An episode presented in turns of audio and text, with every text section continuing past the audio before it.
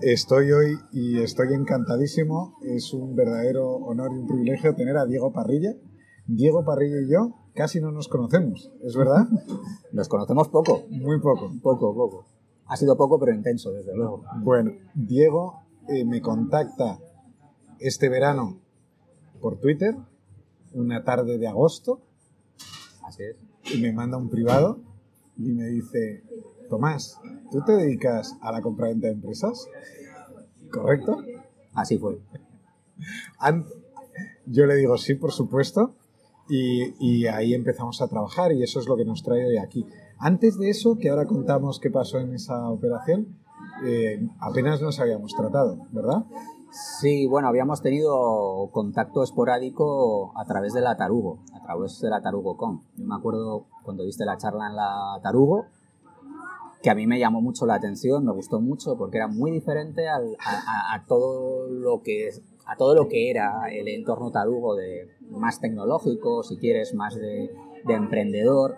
O sea, era una visión que entraba desde fuera de observador de ese, de ese mundo que era muy interesante. Y la verdad es que me llamó mucho la atención en aquella charla. Bueno, eres muy y bueno, pues ahí, ahí me quedé. Ahí me quedé con el bookmark. Eres muy amable. Yo creo que a, a raíz del, del año en que David Bonilla fue tan amable de invitarme a dar una charla, me siguió un montón de gente de la familia Tarugo y contra toda lógica tú eres de los pocos que a los pocos días después de ver los descerebres que yo hago en mi feed de Twitter no me dejo de seguir. Yo entro en LinkedIn, digo a ver quién es este Diego Parrilla hmm. y flipo un poco, porque tú tienes una trayectoria impresionante.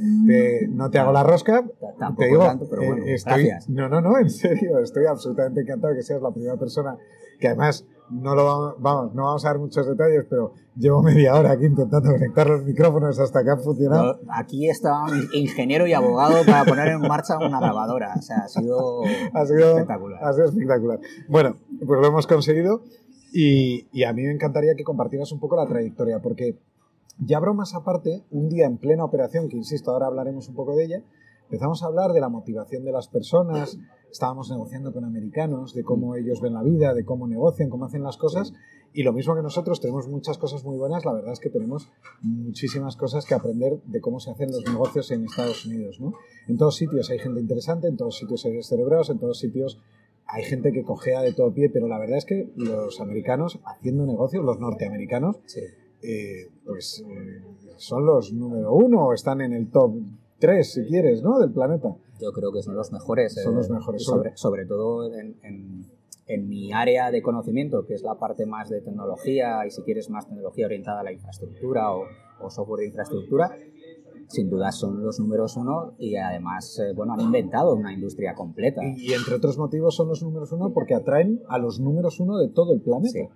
Atraen a todo el talento, ellos han conseguido que se den ahí unas condiciones suficientes como para atraer ese talento. Es un entorno perfecto para Que por cierto tendremos en el podcast a un emprendedor que sacó una empresa al Nasdaq y que hoy dirige un, fondo de inversión y, y, que además me expresó su interés de venir porque quiere hablar de cuál es el, cuáles son las condiciones que se le dan aquí en España a los inversores, el tratamiento que se da a las inversiones tecnológicas que hacen que lo que pasa en Silicon Valley en España no se pueda dar y que contrasta con lo que están haciendo países de nuestro entorno, sin ir más lejos Portugal, que están haciendo las cosas muy bien. están haciendo muy bien en Portugal muy Y, lo empiezan a saber al otro lado del charco. ¿eh? Ojo. Ah, bueno, diremos también que estás recién aterrizado de Seattle, ¿no? Exactamente, sí. Eh, hace poco pues eh, he hecho otro cambio eh, otro giro más en otro, tirabuzón, otro tirabuzón y bueno, pues eh, llevo semanas trabajando en OutZero, que es, eh, pues bueno, ahora mismo una de las estrellas, uno de los unicornios dentro del software de infraestructura ahora mismo y uno de los líderes en la gestión de identidad. Que se rumorea, por cierto, que, que va a tener un futuro brillantísimo, vamos a dejarlo ahí. Es, es una empresa que el, el presente es espectacular, pero el futuro el futuro pinta muy, muy bien, muy bien. Bueno, pues si quieres, yo te diría, me puse a contillar en LinkedIn y vi que tenías una trayectoria con nombres muy importantes, con roles que parecían interesantísimos. Pues si quieres, y si eres tan amable, ¿quién es Diego Parrilla? ¿Cómo comienza? hasta dónde ha llegado, por Sí. dónde pasa, no sé, por encima. Yo te iré haciendo preguntas, te iré interrumpiendo. Bueno, ¿cómo empecé en la tecnología? Pues bueno, empecé en la tecnología como todos, cacharreando con, con los ordenadores eh, personales que te regalaban cuando tenías 12, 13 años y en mi caso, pues me regalaron un ordenador con 12, 13 años y empecé ¿Cuál a fue? programar. Fue un ordenador que era muy poco popular, era, era un Oric, Oric, Oric, sí. no Y lo he mencionar nunca. Oric. Y además fue una compra que hizo mi padre adrede, porque mi padre vio que todo el mundo compraba el Spectrum para que el crío jugase. El ZX48K. el 48K. Y entonces dijo, pues ahora te vas a enterar, te voy a comprar un, un personal, un ordenador personal, pero te voy a comprar uno que sé que no tiene tantos juegos para que aprendas a programar.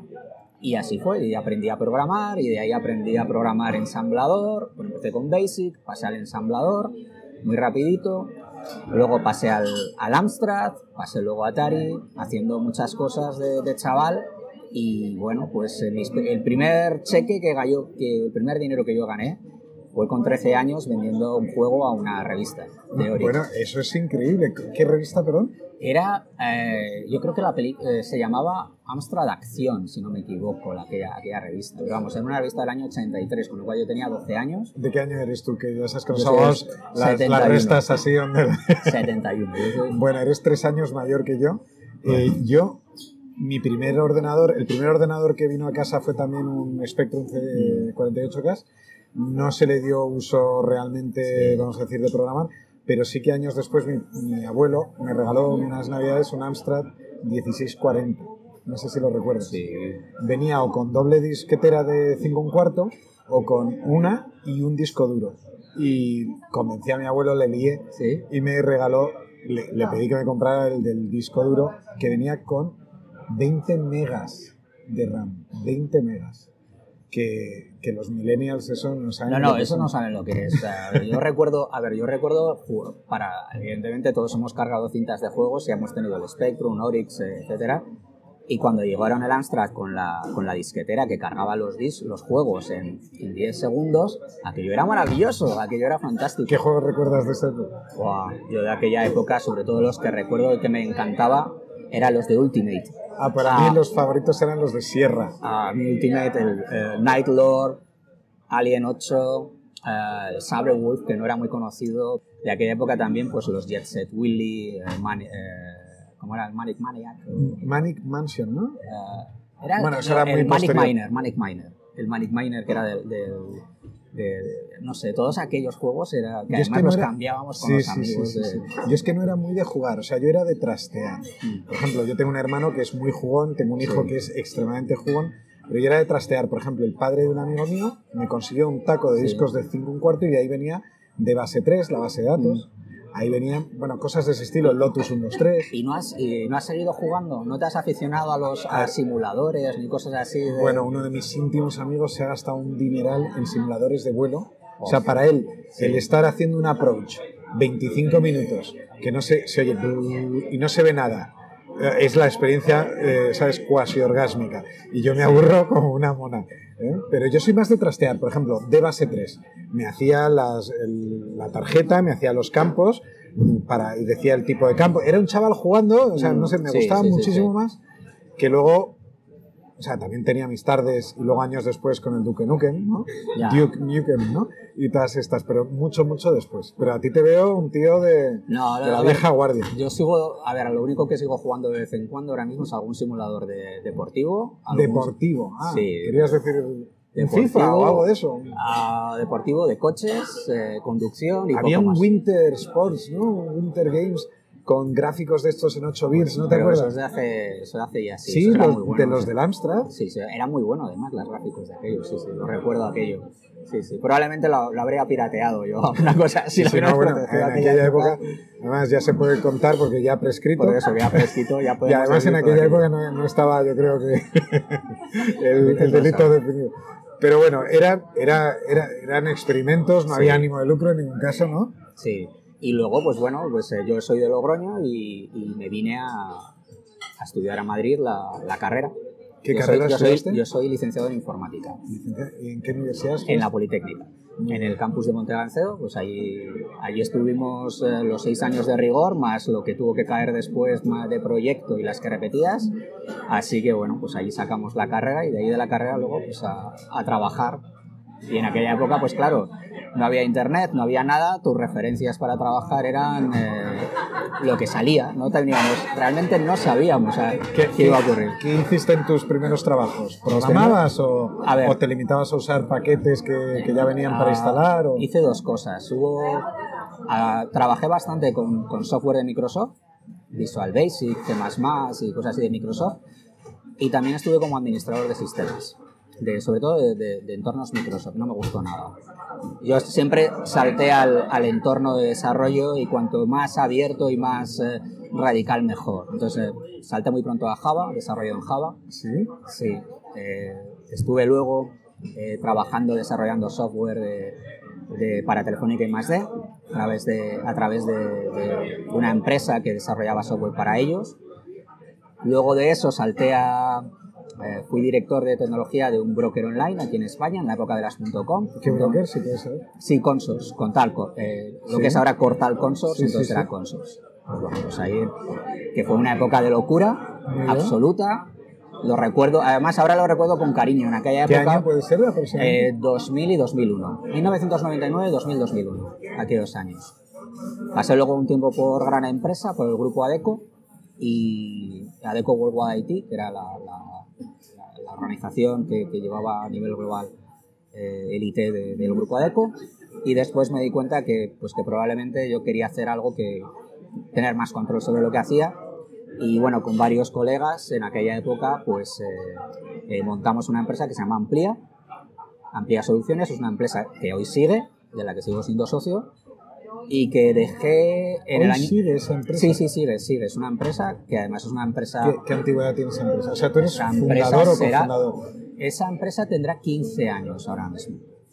15 años. Y es una empresa, es otro tipo de empresa de las que no se suele hablar en el mundo de los emprendedores, pero es aquella empresa que sigue funcionando, que da unos beneficios a sus, eh, a sus gestores, que da unos beneficios a sus socios mediante dividendos y bueno, pues sigue funcionando. Tiene clientes de referencia por toda Europa, es una de las referencias de nivel de eh, eh, IoT industrial en Europa y bueno, pues ahí sigue. Sigo teniendo mucho contacto con ellos porque al final son amigos. Son como- Fenomenal. O sea, que eres cofundador de esa empresa, una empresa que está fuera de la nube esta del campo de distorsión de realidad de las startups. O sea, una empresa que fue creciendo de forma orgánica, que cuando iba 100%. ganando dinero se pudo permitir hacer inversiones o quizás se endeudó. Exactamente. ¿Eh? Eso, eso mucha gente de nuestro entorno no lo conoce. A ver, es, lo, lo que ocurrió fue, eh, nos juntamos eh, ocho socios, pusimos dinero.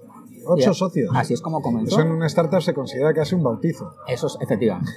Pero era, era la única manera entonces de poder conseguir ese capital al principio. Desde el año del año 2003-2004. ¿Y con cuánto dinero empezasteis? Pues, eh, pues serían 200.000 euros. Bueno, oye, no está nada mal. ¿Qué edad teníais? ¿Ya teníais posibles? Ah, yo tenía, yo acababa de cumplir 30 probablemente. O sea, que era, suponía que, que habíamos apostado por, por, por eso, ¿no? Y bueno, por supuesto, entras a trabajar por un salario que es un tercio de lo que podías estar ganando en otro sitio y... sí, O sea, una serie de sacrificios que, que, que haces cuando haces bootstrapping. Y esos sacrificios en España no se entienden, ¿eh? Que yo considero que aquí, el em- bueno, yo considero, esto no estoy diciendo nada que no sepa todo el mundo, la palabra empresario tiene una connotación Sí, normalmente negativa. Y, y yo pienso, y, oye, coño, este es mi podcast y no puedo decir lo que pienso en mi podcast, no sé de qué. A yo ver, creo de que contigo. deberíamos poner al empresario en un pedestal, ¿no? Pienso. A ver. y, y tú dime lo que tú pienses. De A ver, forma el, el empresario es el, clara. el empresario es el malo siempre. ¿Por qué? porque está solo arriba, porque es el dueño, porque, porque no... A ver, mi visión es que cuando tú eres empresario, en realidad tienes que tomar decisiones para la supervivencia de la empresa. Y eso es algo Sí. que, que- bueno, estamos en un restaurante Sí. que es la idea, eh, como se va a desarrollar este podcast, y nos están pidiendo a ver que pidamos algo, que llevamos aquí un Para- ratito, seguimos. así que lo vamos a parar ahora un momento. Sí, Ay, me lo estoy bueno, pasando muy bien. Bueno, eres muy amable. Esto está siendo un poco desastre porque es la primera vez. Bueno, vamos a pedir.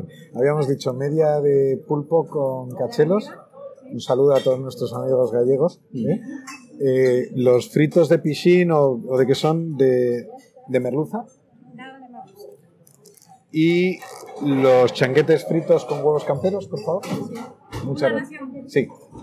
Y ya seguimos. Bueno, esto ya veremos si lo dejamos, lo No te quitamos. luego eso lo tiene, luego ya lo editarás. Eh, no sé si os Lo vamos soltando y lo vas editando. Yo no claro. sé si voy a ser capaz. Que sí, Bueno. vamos a tener mucho para grabar, ya verás.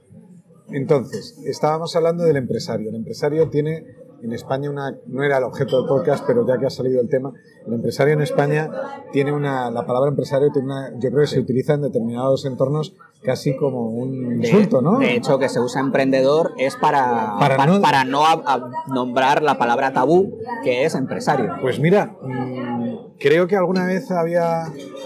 Me había encontrado con alguien que había hecho esa consideración, pero no le había dado valor. Pero hace muchos años, es verdad, ya, ya me he acostumbrado tanto a decir emprendedor. Es verdad, decimos emprendedor para no decir empresario. Para no decir empresario. Somos ridículos, ¿no?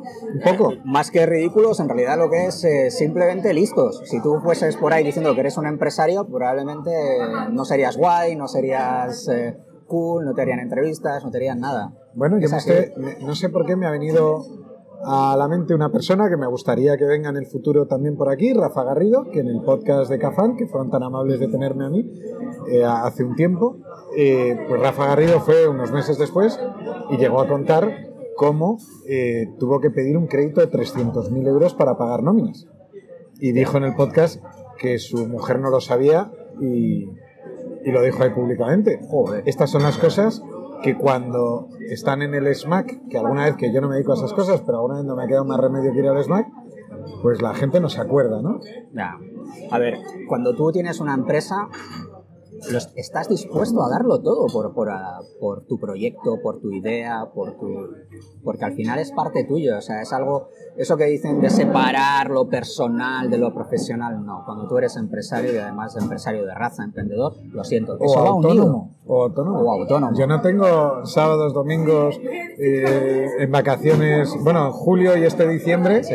uno que me está escuchando, que igual viene también aquí al podcast, me llamó el viernes a las 3 de la tarde. Tomás, tenemos una operación, pero no te preocupes, tenemos todo el tiempo del mundo, que tienes todo el sábado y todo el domingo. Que el contrato tiene que estar el lunes a primera hora de la mañana. Pero eso es muy, eso es muy habitual, eso de, de- de tu tiempo no acaba el viernes, es que tu tiempo no acaba, es que es elástico, es el fin de semana. Sí, sí, sí. Al final es la familia la que acaba también eh, sufriendo aquello. Pero A ver, así. que uno que tiene que estar encantado y agradecido a sus clientes, a sus usuarios, ¿no? En nuestro caso.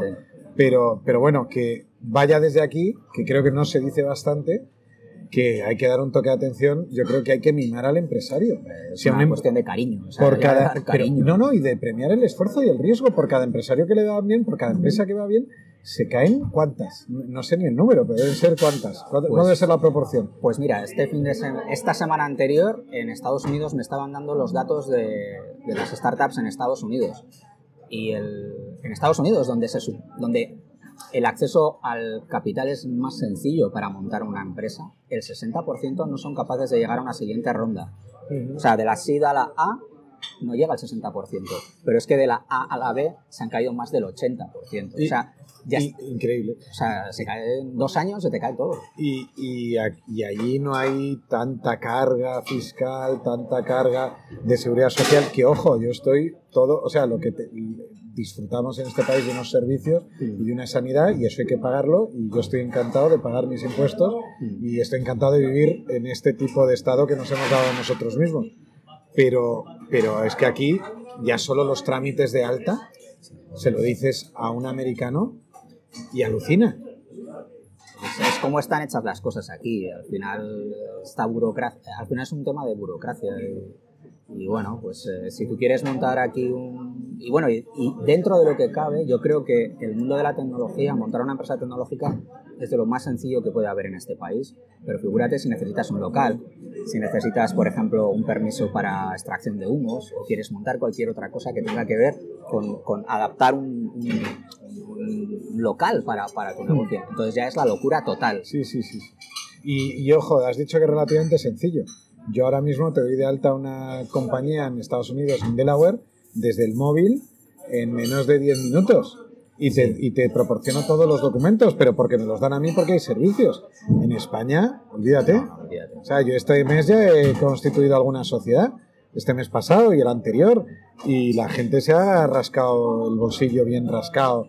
En, bueno, en todos los trámites, no A quiero eh, enzarzarme. Pero bueno, oye, Diego, perdóname, que al final yo me caracterizo Tengo, por... tengo- tengo una anécdota de cuando montamos StackOps, que es la, la empresa que he tenido antes de, de Ability.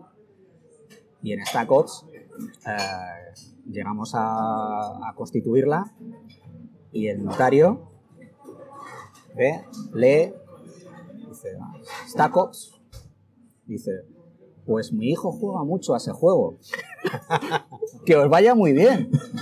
Bueno, un notario por lo menos amable y simpático. ¿no? Y yo, y yo, joder, este, está confundido el, el- el Call of Duty Black Ops con Stack Ops. Vaya crack. Bueno, bueno, no, le- no le culpo, ¿eh?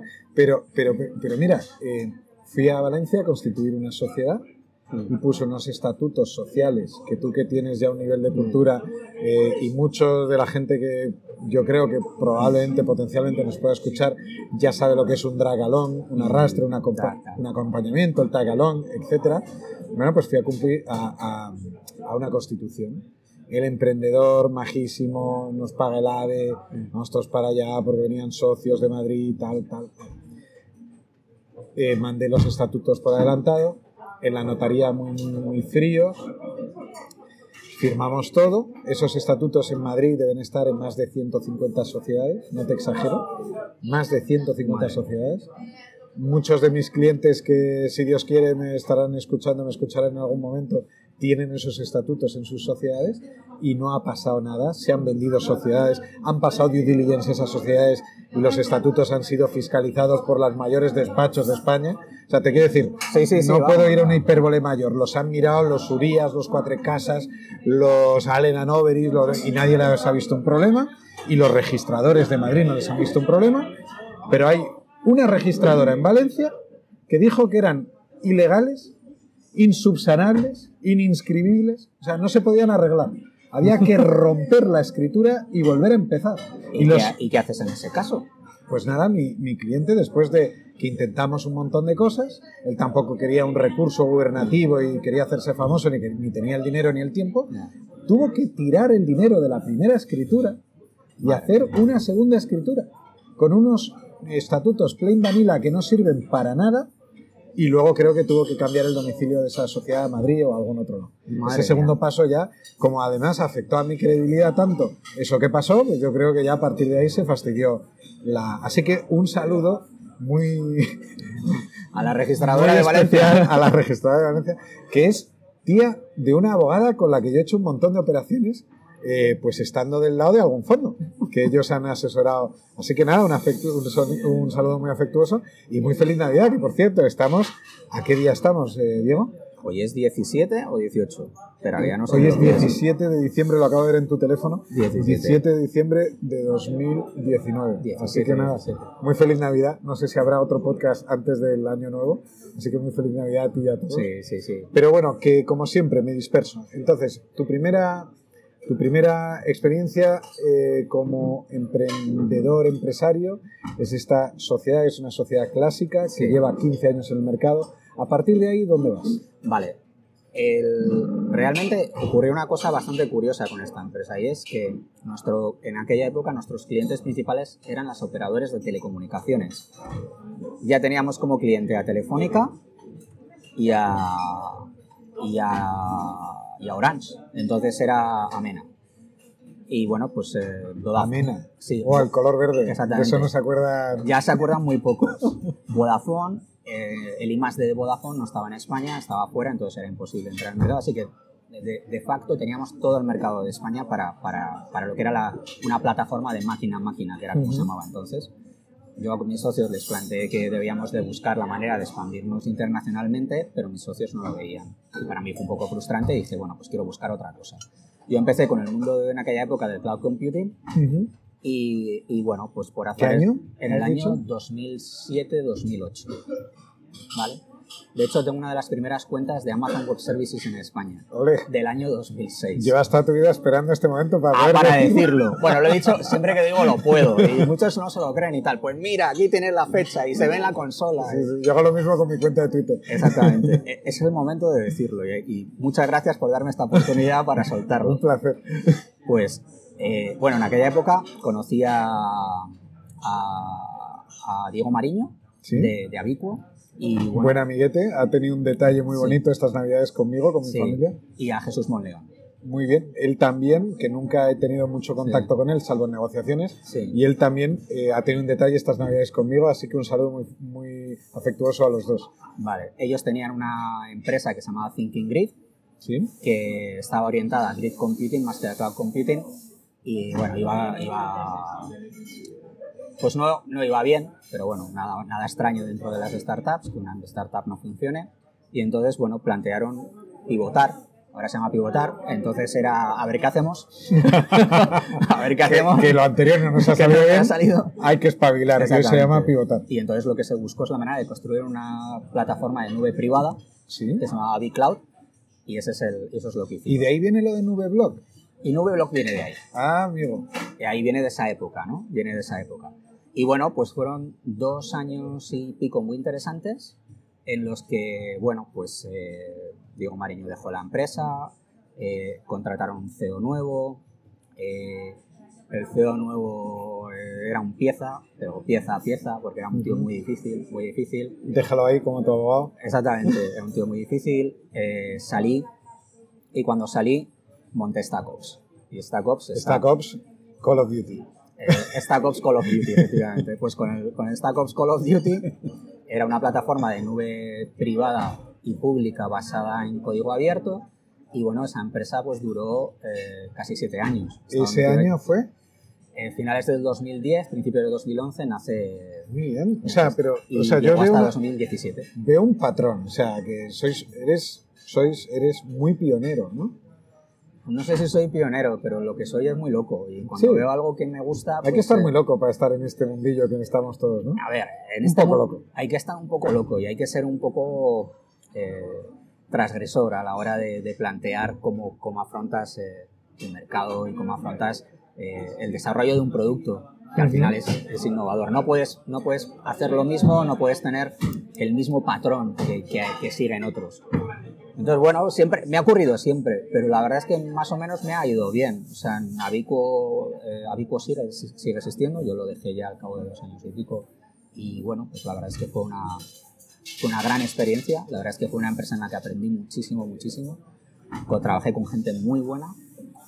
Stack Ops fue una, una, una- fue una empresa en la que vi, eh, tuve la oportunidad de tocar el cielo y llegar al infierno. ¿no? O sea, es, es un poco la, la realidad de, que ves también muchas veces. En las- porque ten en cuenta que tanto en Abico como en Amplia son empresas que seguían y han seguido. Pero Stack Ops es una empresa que en un momento. ¿por qué? Porque tuve que cerrar. Tuve que cerrar. No me quedó otra solución que cerrar porque no llegué a, a- a- Llegó un momento en que el mundo de la nube privada dejó de ser interesante. La nube pública ha ganado. Amazon, Microsoft, con Azure, eh, Google, con el Google Cloud, todos han ganado. Es, es, es el entorno de despliegue por defecto de las soluciones. De las empresas y no de las empresas, también de las grandes Claro, corporaciones. porque hoy en día estamos en un momento posterior y muchas veces o los que llegan ahora no conocen y los que están se les olvida porque se ha normalizado el que tengamos un espacio virtual en unos servidores de un tercero y tengamos ahí toda la información hipersensible de la empresa se ha normalizado, pero bueno, tú y yo venimos de una época, yo he tenido que hacer contratos de las intranets, ¿no? Sí. que se compraban servidores, se tiraban líneas dedicadas, se montaban las VPNs punto a punto, los, ¿no? la gente asumía esos costes de infraestructura, ah, infraestructura que eran eh, tremendos, porque ¿cómo voy a poner yo todos mis datos financieros, mis nóminas, mis secretos? Más aún, es que yo he tenido situaciones donde el director de tecnología eh, te compraba servidores eh, con una financiación a tres años Sí. solamente para garantizar el puesto de trabajo de, sus, de su equipo o- y de él mismo, claro. O sea que había un incentivo también eh, a tener una infraestructura interna para dar continuidad y sentido a mi puesto de trabajo. ¿no? Por supuesto, eso lo hemos visto hasta que al final, desde el punto de vista financiero y tecnológico, porque eh, eh, hoy hablamos mucho del mundo de DevOps, ¿no? de los devs y los ops, pero quien está ganando en el mundo de DevOps son los devs. El- los reyes del departamento de IT son los desarrolladores hoy en día. Entonces los desarrolladores Yo- yo no quieren me- ese tipo de No me pronuncio porque no tengo una, una opinión formada. Te digo, "Mm", porque te escucho. Igual viene aquí gente Sí. que tiene una opinión distinta, ¿no? Eh, podemos discutirlo todo lo que quieras, pero la, No, no, realidad, no la realidad es que hoy en día los desarrolladores son los que marcan la pauta de cómo deben ser las arquitecturas dentro de las empresas. Y esas arquitecturas se basan hoy en día en nubes públicas casi todos. Hombre, seguirá habiendo nube privada, por supuesto, pero en- eh, cada vez menos. Y si consultas... la- Residual, ¿no? Si lo miras a... eh, residual, bueno, sigue siendo importante, pero, pero cada vez pero se va reduciendo. Por lo tanto, es un- no hay inversión. Las startups vivimos de, de este tipo de, de- de- de entornos, vivimos de los nuevos proyectos. ujú. Si no hay nuevos proyectos, las startups mueren antes, es así, o sea, era una realidad. En StackOps, pues, básicamente lo que nos ocurrió es eso. Eh, tuvimos un crecimiento muy grande y oportunidades importantes hasta el año 2014-2015 y en ese momento lo que se vio es que hubo una caída muy importante porque ya se vio que la consolidación de la nube pública era total. O sea que pasasteis la supercrisis, ¿no? Sí, Del 7, del 8, del 9. sí, O sea, sin mayor novedad, relativamente bien, maravilloso. Y, y en el 15 bajaste al infierno de tener que cerrar una empresa. Hasta el 17, aguantamos hasta 2017. Hasta el 17. Bien. Entonces, antes de pasar un poco a, a siguientes empresas, siguientes tal, simplemente por detenernos, ya que hemos hablado antes del empresario, del emprendedor, ¿cómo es cerrar una empresa en España, Diego, en tu experiencia? A ver, pues en primer lugar yo tuve suerte de que no, no tenía, o por lo menos fui capaz de pagar todas las nóminas y de pagar todo aquello que debía. Entonces eso, pues No hubo concurso de acreedores. no. Entonces, Fenomenal. Entonces más o menos hubo, digamos que, que eso fue, eh, pues mm, era sencillo. También ten en cuenta que yo ya veía venir lo que, está, lo que iba a ocurrir, ¿vale? Estuve buscando una solución para que me compraran los assets de la empresa, una plataforma que teníamos en marcha, O sea, que tú eres un emprendedor prudente. Le- en vez de llevarlo al límite, que yo he No. visto casos en los que se están dos meses sin pagar nóminas No, y... nunca, nunca hemos tenido más de cinco días sin pagar una nómina. Fantástico. Y, y esos cinco días eran porque, pues porque igual... Porque no se podía, no por se motivo podía, lo que sea, pero no. no. Bueno, yo he pasado por muchísimos casos en los que, bueno, además es que yo entiendo al emprendedor, no es una con- conducta que yo en, en ningún caso recomiende, pero la gente, eh, pues es su bebé, el bebé empieza a estar muy malito y ellos no pueden ver al bebé y meten todo el dinero que tienen, pagan la nómina que pueden, empiezan a prometer cuando ya no pueden pagar, a veces han avalado créditos con, con su firma personal como persona física. Eso jamás lo hice. Pues desde aquí un mensaje por si esto sirve de algo más allá de que nos reunamos unos cuantos amigos de vez en cuando y contemos algo por si, por si a alguien le interesa, si, si alguien puede sacar una enseñanza, hay que procurar anticipar los problemas. Parece muy obvio, pero hay veces que uno entra Pero es que no una entra la dinámica, cabeza, ¿eh? claro. Es que no, el problema que tienen muchos emprendedores, y, y- y lo entiendo porque eso lo he vivido yo en, mi- en mis carnes, es que las decisiones en muchos casos no son racionales. Son viscerales, son, re- son es lo que decías tú, es mi niño. No voy a dejar que ese niño se muera. Tienes que tener cierta distancia respecto a- para poder tomar ciertas decisiones, ¿no? Y eso pues es complicado, o sea, es muy complicado. ¿no? Pero bueno, el- al final creo que creo que en ese caso creo que lo hice bien. De hecho, el único empleado al que la empresa debió dinero soy yo. Eso es muy típico. Pero bueno, eh, va parte de, va en el juego, ¿no? O sea, es- En los últimos meses mm, no hay ni uno, ni dos, ni tres casos de gente que me ha llamado, oye, que me voy a liquidar y la empresa tiene una deuda contable conmigo y yo tenía por pacto de socios 3.000, pero estaba cobrando 1.000 y qué hago y qué tal y... Eso es un motivo más para, de verdad, mucho respeto, mucho respeto al empresario, muchísimo respeto. Es que no, no, lo, no lo diremos bastante o que lo repitamos muchísimo. sí.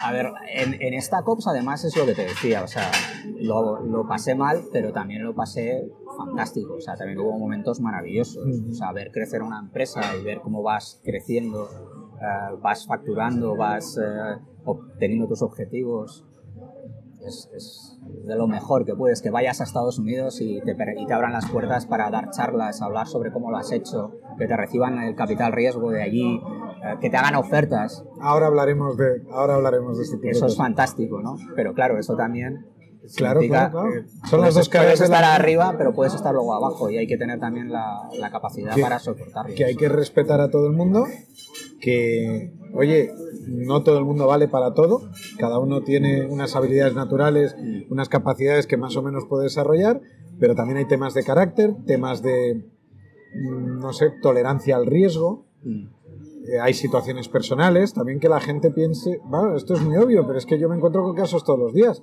Hay gente que tiene 25, 30 años, no tiene hijos, no está casado, tiene, puede permitirse el lujo. sí, sí, sí. Hay gente que tiene cinco hijos, está entrampado hasta las cejas, oye, lo intenta y le sale bien, pero son la excepción y lo van a pasar normalmente mal, porque la presión, el riesgo y la responsabilidad de tener que pagar colegios y cosas de estas. Mira, cuando yo, de- cuando yo cerré esta COPS, eh, bueno, pues en mi, mente es empezar otra cosa. Mi mujer me dijo muy claramente, o una nueva empresa o el divorcio. Así de claro. Así me dijo. O sea, elige ¿Y todavía os veis alguna vez? y nos vemos, por supuesto. A ver, la nueva empresa eh, fue un juguete, fue un side project. Pero, y mientras tanto, pues bueno, busqué un sitio donde estar Vale. y esa empresa donde estar, que, que- que estuve muy contento el tiempo que estuve, fue Microsoft. Ah, ahora hablamos de Microsoft. O sea que la siguiente empresa fue Microsoft. Antes de hablar de ella, nunca agradeceremos bastante a nuestras parejas. ¿eh? El apoyo, Bueno, es que- es que esto la va- paciencia. Es que esto, esto de que emprendes solo, no, emprendes con tu familia y con tu pareja, Muy bien, colega. muy buena precisión. Muy, muy buena precisión. Eso, ah, la soledad del emprendedor y... el- Sí, sí, no, sí. no, Yo que me considero- está ahí, colega. Yo que me considero un poco emprendedor, bueno, yo he abierto y cerrado Sí. alguna cosita, eh, pero soy abogado. La gamba, que lo enfríen y todo eso, que le saque la media de pulpo. Sí, sí, saque, por favor, cuando esté. Muchas gracias. ¿Qué estábamos diciendo? Se me ido Santa las parejas. Ah, sí, bueno, que nunca agradeceremos bastante y que yo que me considero emprendedor al final los momentos de ansiedad, de cabreo, de noches tecleando a oscuras y que despierto a mi mujer 40 veces, que todavía me pasa, ¿eh? Me pasa con 45 años y 20 años de práctica. Y, no- y- y cu- y cuántas veces eh, estás a las 3 de la mañana Eh, Este domingo pasado, es y de, así de repente, patético. y de repente sale tu mujer y dice, ¿pero qué haces? un, un abrazo, Domingo, de domingo a un un, lunes. ¿qué un haces? abrazo muy fuerte a David Bonilla, Sí, sí. que el domingo estuve hasta las 3 de la mañana con un asunto del... ¿eh? bueno, entonces, eh, Microsoft. Bueno, digo Microsoft, pero porque eh, yo, a ver, un familiar mío trabajó, mi hermano, Mm. muchos años allí, estuve en Redmond, eh, al final es Microsoft. Cuando, cuando eh, no sé, yo vi un mundo, ¿no?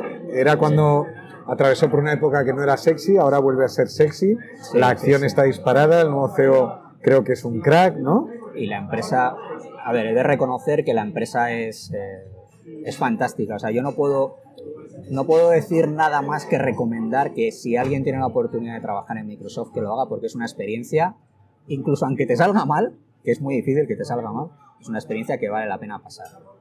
Es un, es un entorno donde se fomenta, a ver, es un entorno que es muy exigente, obviamente, es un entorno exigente. Además, además una de las cosas que te dicen ahí es que es, es una empresa donde eh, eh, se busca gente de alto rendimiento. Si no encajas con ese perfil de alto rendimiento, Lo vas a pasar vas a mal. pasar mal. Si eres capaz de estar y de, eh, en ese entorno, lo vas a disfrutar, porque el resto es así. Y la gente, la verdad es que eh, es muy difícil encontrarte un capullo ahí dentro. Yo me he encontrado muy poquitos.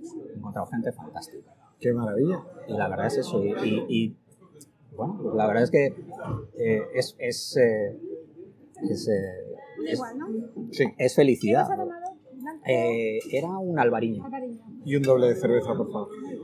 Entonces, Bueno, oye, como estamos hablando de comida y tal, perdón, un breve inciso. Al final la idea era, la idea era, y con la idea con la que yo he seducido a un montón de Sí. gente que me ha dicho que va a venir al podcast, era chuletón y botella de vino, que es mi menú habitual. Pero- Pero, es que llevo tantos este diciembre y empecé en, en noviembre, que, que es mi cumpleaños, y, y ha habido tantos. Y tengo uno mañana, tengo otro pasado mañana, eh, que tengo el ácido úrico, o sea, tengo las nubes.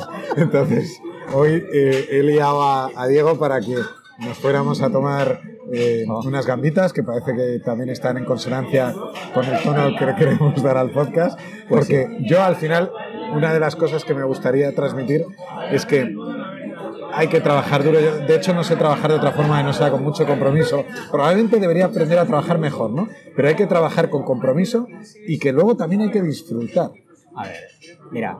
Eso eh, también está mal visto, ¿eh? Que la gente en España diga, oye, me estoy dando un homenaje que me lo he ganado, Te que voy a- he currado como un desgraciado. Te voy a contar una cosa que me pasó a mí en, cuando cerré cuando cerré Stacops. Eh, a ver, yo en Stacops lo di todo, y cuando lo digo todo es que di mi salud. Ujú. Eh, cuando yo cerré Stacops, a la semana me tuvieron que ingresar. Ingresar. Me tuvieron que ingresar. Me tuvieron que ingre- La celebración fue tremenda. Eh, más, más que la celebración fue el- las lágrimas y el sufrimiento que tenía. Eh, y fue, me tuvieron que ingresar y estuve en urgencias con un problema de renal eh, serio. Problema renal serio. Al final, y en ese momento ahí metido en un cubículo en el que te dicen que tu riñón no está funcionando y vamos a ver si funciona y si no funciona, que no saben qué van a hacer, pues en ese momento es cuando dices, ¿y vale la pena trabajar sin disfrutar, sin, sin hacer lo que realmente te gusta cada día, levantarte con ganas todos los días a tope? Y dije, se acabó, Diego. Se acabó el... Tienes lo que hagas, lo tienes que disfrutar a tope. Sí, además, haber pasado por esos momentos te da otra visión, ¿no? De todo. Ya también empiezas a relativizar. A ver, ahora... Lo digo porque en la operación que hicimos, que ahora contaremos algo, te vi muy entero, muy tranquilo, con mucha madurez, que yo veo otros clientes que llegan, oye, y todo es respetable, nadie nace sabiendo, les veo como muy nerviosos, como un pollo sin cabeza, y tú, oye, en las conversaciones con los abogados norteamericanos, luego hablaremos de los detalles, muy tranquilo, muy entero, esto es lo que hay, yo te decía, oye, el, el contrato tiene este problema, Tomás, pues si tú no lo ves, no, y es no, y si hay que parar la operación 10 días, se para. A ver, en el, cuando estábamos negociando aquello, yo estaba disfrutando, pero como no he disfrutado en la vida. Joder, si lo hubiera sabido, te hubiera cobrado más. Claro, por eso, por eso cuando me pasaste la factura al principio dije, ya está, ya, ya puedo ahora ir, ir, ser yo plenamente.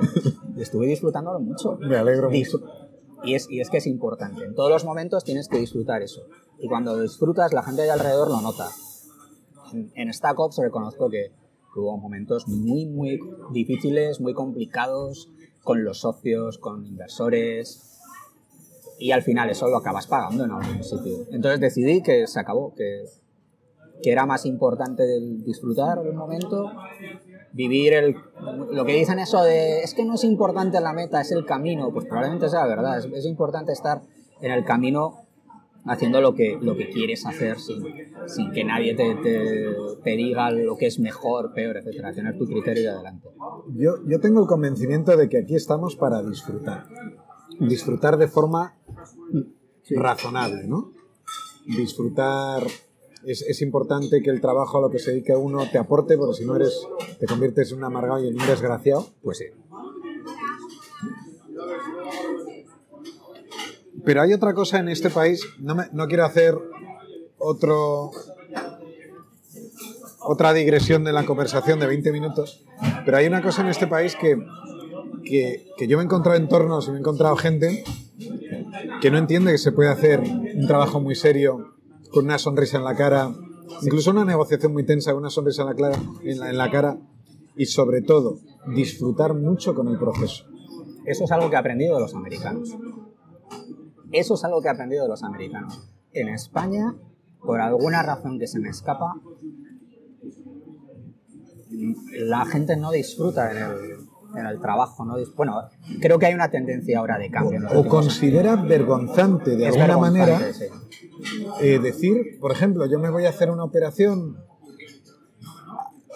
a, a Valencia, a Barcelona, a Coruña, hace muy poquito, a donde sea, hay momentos en las negociaciones de más o menos tensión, hay gente que te encuentras que tiene distintos estilos de ver la vida, hay gente que tiene el gesto más osco, hay gente que, que tiene un carácter más amable, hay abogados de todo tipo y condición, pero eso no quita que, oye, se firma la escritura y, hombre, si nos hemos llevado mal y nos hemos liado a dar puñetadas traperas, igual tenemos que ir a dos restaurantes distintos.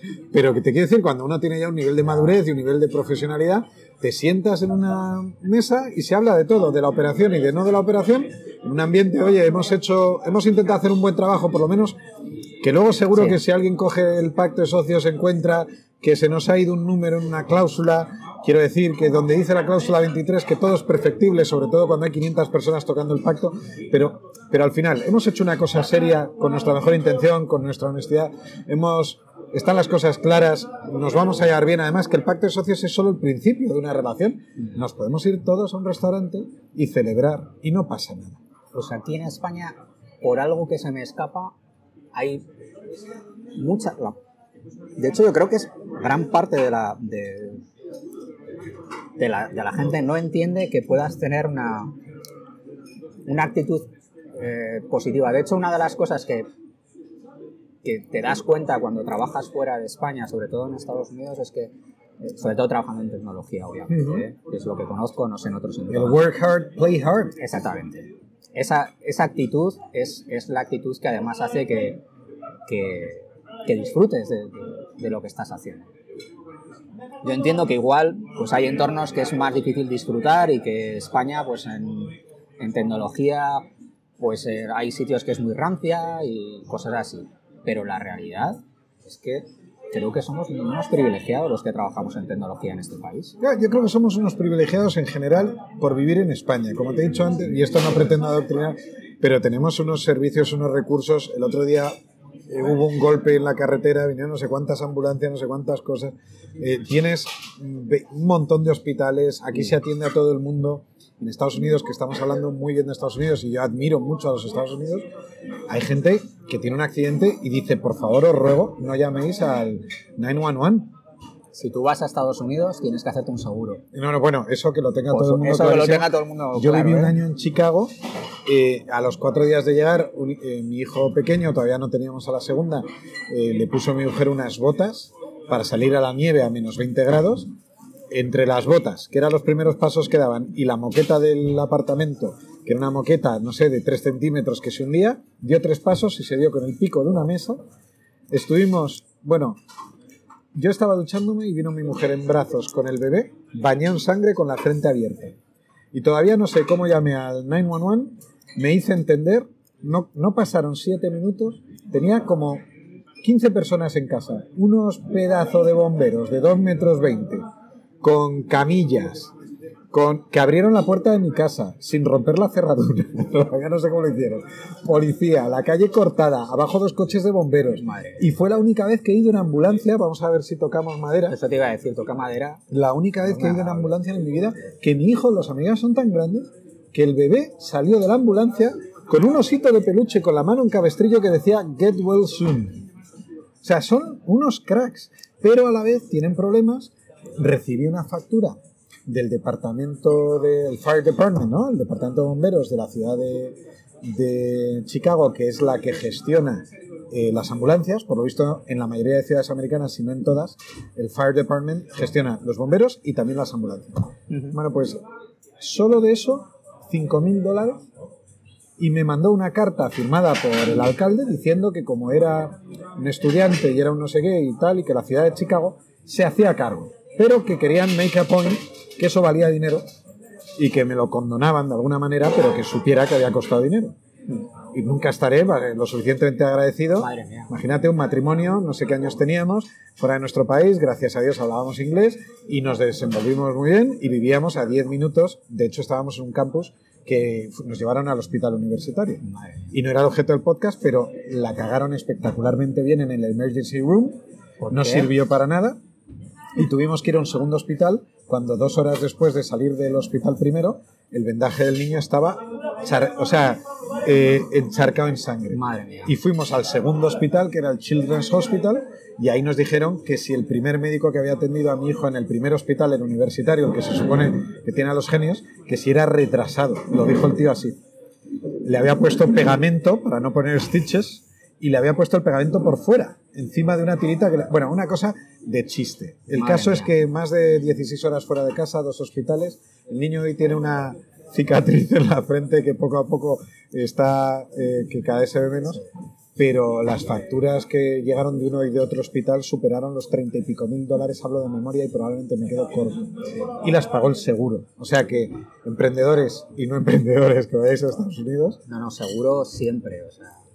Eso además es, eh, es- es regla básica, o sea, parece una tontería, pero aunque te vayas una semana, mira, te cuesta 30 euros un, un seguro de una semana, gástatelo, no seas tonto. me parece muy barato, seguro.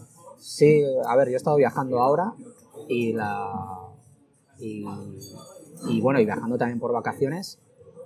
Y para una semana lo más barato que conseguías era entre 30 y 60 más o menos. Que es lo que puedes tener. Pues yo a pesar de seguro, a, a pesar, perdón, de estar asegurado y que no me costaba un duro, discutí todas las facturas del primer hospital.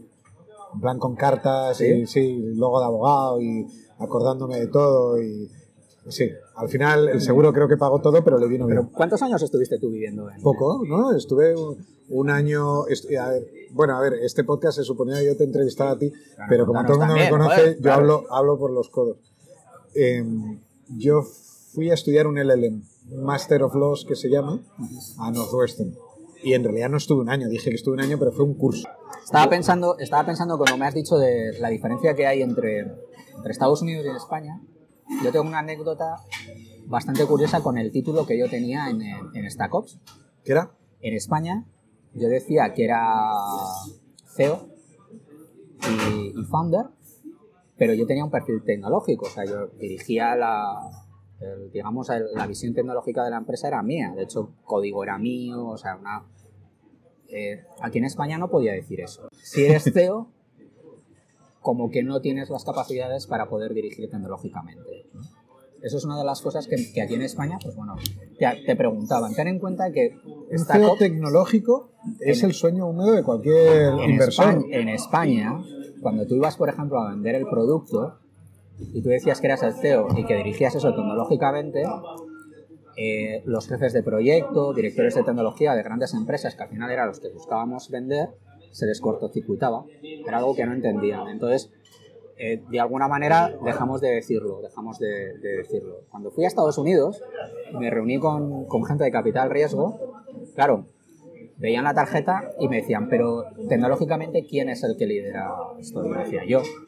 Pero, ¿y ¿Por qué no lo pones? Claro. Me decían, todo el mundo, ¿por qué no lo pones? Y yo, pues porque en España y tal, y, y se tiraban de los pelos. Pues yo creo que hoy es justo al contrario, ¿no? Esto es algo que ha cambiado. O sea, hay mucha gente, oye, hay CEOs maravillosos que no son techis, pero tienen un problemón de cómo traerse un CTO, retenerle, ofrecerle algo que tenga sentido para el CTO y, claro, externalizar el rollo tecnológico en una startup, poner todo ese teórico valor de lo que vamos a desarrollar en manos de un equipo de desarrollo de un tercero que probablemente vais a acabar a leches porque anda que no he hecho yo contratos de desarrollo de los dos lados de la mesa y aquí hay que romper una lanza también por los desarrolladores porque muchas veces el CEO es que ni sabe lo que quiere. Claro que. Oye, vamos a tirar por aquí, luego no funciona. Y entonces el desarrollador dice, oye, pero yo he hecho lo que me has pedido y todo esto hay que cobrarlo. Y quiero decir, eso es algo que la gente no entiende. Y es que yo tenía un amigo que decía que la primera versión de cualquier producto es para tirar a la basura. Solo sirve para aprender. probablemente tenga Y- toda la razón. y suele desde, ser así. Desde el rol de fuera, pero es que Ahora, ¿cómo justificas eso ante tus inversores? ¿no? ¿Cómo dices ante tus inversores? No, es que la primera versión la hemos hecho para aprender. No, tío, lo siento. La primera versión es el, MVP, es el most adoptado, tienes que salir a vender como sea. Es, es complicado, muy complicado. Pero, pero realmente es así. Y los desarrolladores lo sabemos. Los de- desarrolladores sabemos que la primera versión es una versión que es muy mejorable siempre. Y el desarrollador que no lo asume normalmente está frustrado porque no, puede llegar, no puedes hacer la perfección, no puede llegar a ese punto perfecto que quiere. Muchos desarrolladores que se quejan de lo mal que trabajan las startups o, que lo- o la poca calidad del código, no, en realidad lo que se te está pidiendo es, oye, tío, entrega esto, vamos a sacar la primera versión, además ya veremos, cómo- ya veremos qué hacemos en la segunda. Pero es bastante habitual. Me, me he tenido que pegar ba- bastante con desarrolladores, porque al final soy un desarrollador. No, pues yo creo que eso es un activo importantísimo. De hecho, eh, es que la semana pasada me llamó una señora extranjera que está lanzando una tienda de moda que es clienta.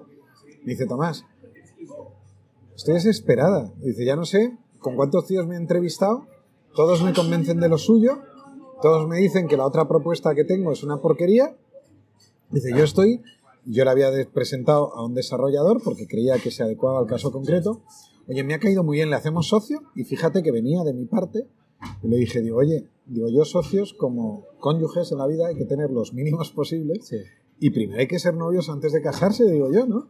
Y con este chico, aunque es, por ejemplo, una persona de mi absoluta confianza y por eso le he recomendado, digo, pues estoy seguro que va a haber momentos de fricción y va a haber momentos en los que no ha funcionado la comunicación o tú le has dicho que querías una cosa y ahora estás dando la vuelta porque te has dado cuenta de no vale y él va a decir, pero yo esto que he hecho lo tengo que cobrar y ahí va a haber una fricción. Vale, y tú desde el lado de abogado, desde el lado de que eres capaz de estructurar un pacto de socios o, o Teóricamente debiera ser capaz. ¿no? ser capaz, eso ocurre mucho. O sea, el, el CEO que, que no, es tecnológico, no, es, no es tecnólogo y de repente conoce a alguien que puede cubrir ese hueco, pero igual no vale, igual no vale lo que está pidiendo a Yo nivel diría de, que de la- participaciones en la empresa.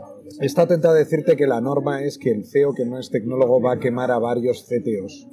Pero luego también me, me he corregido y me he acordado de casos de gente que lleva trabajando 10 y 15 años. Pero también te digo, ahí hay un tema de carácter. O sea, conozco, pues oye, el CEO es un macho alfa que no veas y el CTO es un pedazo pan súper serio, pero es un pedazo pan y a- acepta cosas pues que igual otros CTOs no aceptarían. Pero, pero estos chicos en los que estoy pensando, pues ahí están facturando una millonada de les va muy bien, pero es como todo, ¿no? Hay que saber también aguantar esos momentos, o hay que poder, ¿eh? Que a veces no es saber, hay que, a veces hay que poder aguantarlos, ¿no? Momentos en los que se rebajan los sueldos o no se cobran, momentos en- de tensión absoluta. Yo en, en- por ejemplo, en, bueno, en, en Stack Ops, eh, bueno, pues hay, ah, me- en la cantidad de dinero que me deja de ver Stack Ops es muchísimo, pero bueno, va en el juego, ¿no? Pero, por ejemplo, en... El universo te lo devolverá. Exactamente. No, no, y me lo devolverá y además, oye... Si no te lo ha devuelto Si ya, ha devuelto que ya. tenemos que hablar de cosas ahora. Exactamente. Navicuo estuvimos seis meses sin cobrar. Seis meses. Cuando tienes una niña pequeña de tres, cuatro meses, es una situación muy estresante, es una situación muy dura. Atención, atención, a ver si te he entendido bien. Y atención, eh, mi madre, que creo que es la única que estará escuchando. atención. Estamos hablando de un equipo que trabaja en una compañía. ¿Cuántas personas? Entonces seríamos unas 12, 14 personas. 12 personas, que cada uno tiene sus responsabilidades de pago. Algunos tendrán hipoteca, todos tendrán alquiler, y todos tienen que comer, todos tienen que pagar suministros seis meses sin cobrar. Sí, seis meses. Dios mío, políticos. O sea, Se- seis meses con la esperanza al final de que vas a cobrar. Eh, bueno, pero- con la esperanza o- o teórica, porque no, la esperanza teórica, porque si no te crees que puede haber luz al final del túnel, no harías ese esfuerzo. Pero políticos, por favor, o sea, ¿cómo podemos mimar a los empresarios o emprendedores si estamos eh, intentando no decir empresario porque nos avergüenza? Que es que parecemos imbéciles, ¿no? Pero es la realidad que hay. Pues mira, cuánto me alegro es- que haya es salido la este tema. Es la realidad que hay en una startup. Cuando tú juegas a las startups, cuando juegas a ese juego, sabes que puedes estar meses sin cobrar y puedes cobrar o puedes no cobrar. Y los Cuando trabajadores, estás como CEO. cuando estás como CEO o como estás como socio, Sí, CEO, participas- socio. Exactamente. Porque los trabajadores que entran el día del SMAC, como te digo, eh, y se confiesan, A ver, en, empiezan a en hablar, Avico estuvieron muchos meses eh, trabajadores sin cobrar. Pero pues- obviamente, pues tiene mucho mérito y vosotros también por transmitirles, sí. no sé, esa Pero ojo, confianza. pero no fueron, pero obviamente tienen que ser los últimos que, que lleguen a esa situación. O sea, yo creo que no es aceptable que nadie esté más de tres meses sin cobrar un salario. De hecho, creo que no es ni legal. Vamos, no, debe, debe ser ilegal que estén sin cobrar un mes. Bueno, puede, puede Ya- haber ahí ya entramos en el ya- 5B, ¿no? En el sí, preconcurso. Eso es, o sea, ya hay en- circunstancias Y, ahí. y- y ojo, emprendedores, empresarios, el concurso necesario, el concurso voluntario y unos plazos, puede saltar la responsabilidad al patrimonio personal. Ojito. No puedo evitar al final decir estas cosas. El, el, tema, por ejemplo, que, que de Abico fue así, o sea, tú, pero sabíamos que íbamos a conseguir algo, o por lo menos teníamos la fe de que eso iba a ocurrir y que, y que la gente que lo estaba negociando, que en ese caso era Diego Mariño y, y Elena Torras, pues lo iban a poder conseguir, ¿no? Fue, pero es una época muy estresante, claro, no saber si vas a cobrar, si no saber si vas a cobrar, yo con una niña de cuatro años en casa, eh, Que- chicos, yo me paso el día en estas cosas y es que no me lo puedo imaginar. Si yo dependiera de una sola nómina y estoy cuatro meses sin cobrarla, es que yo estaría de los nervios. En Abico había gente con una sola nómina- en su casa. En mi caso no era así, mi mujer pues tenía una buena nómina eh, en casa con una reducción de jornada a cuatro horas, lo cual pues bueno, era estábamos viviendo con media nómina ¿no? en aquella época. Pero bueno, al final valió la pena, al final es algo que, Muchas gracias. que apuesta si sale bien, pero una apuesta puede salir mal. Claro. No todo el mundo es capaz de soportar eso. Claro, claro, claro. Las apuestas salen bien o salen mal. Hay veces que, que alguna conducta se podría tildar de, de- por gente por- de imprudente, de no sé Sí. qué. Hay otros que lo verán como diciendo, mira, ya he pasado por 20, ya gestiono el riesgo de otra manera. Yo, en España eso no... En general no se ve con buenos ojos, no se valora. Y yo creo que también las normas que nos damos a nosotros mismos un poco trasladan eso, ¿no? Un poco eso de que el empresario es un explotador, el empresario, si le va bien, hará bien en esconder su éxito. Te vas a un restaurante y te gastas un dinero que te has ganado en disfrutar, pues oye, que, que deberías ser más discreto, porque esto puede ser malentendido. Que, oye, que le den por saco a los que malentienden. Sí, O sea, si- si- igual, que, igual que lo pasamos mal, lo pasáis mal, también tendríamos que tener derecho de pasarlo bien, ¿no? Entiendo que habrá experiencias de todo tipo, habrá caraduras, habrá de todo, ¿no? a ver, porque un emprendedor, a ver, realmente Qué bueno está el No, la- pulpo. sí, la mayoría, la verdad es que está muy bueno, sí. Este pulpo está muy bueno. La verdad es que la mayoría de los emprendedores que he conocido, obviamente el dinero es importante. Pero hay otras cosas que son más importantes. Modo de vida, libertad, libertad personal. Libertad personal que al final es una esclavitud, porque estás 24 por 7 en tu empresa. Reconocimiento social. Al final, una cosa que está ocurriendo con los emprendedores, eh, sobre todo tecnológicos en España, es que hay cierto reconocimiento social de, que, son innovadores, de que, son, de que arriesgan. Mm.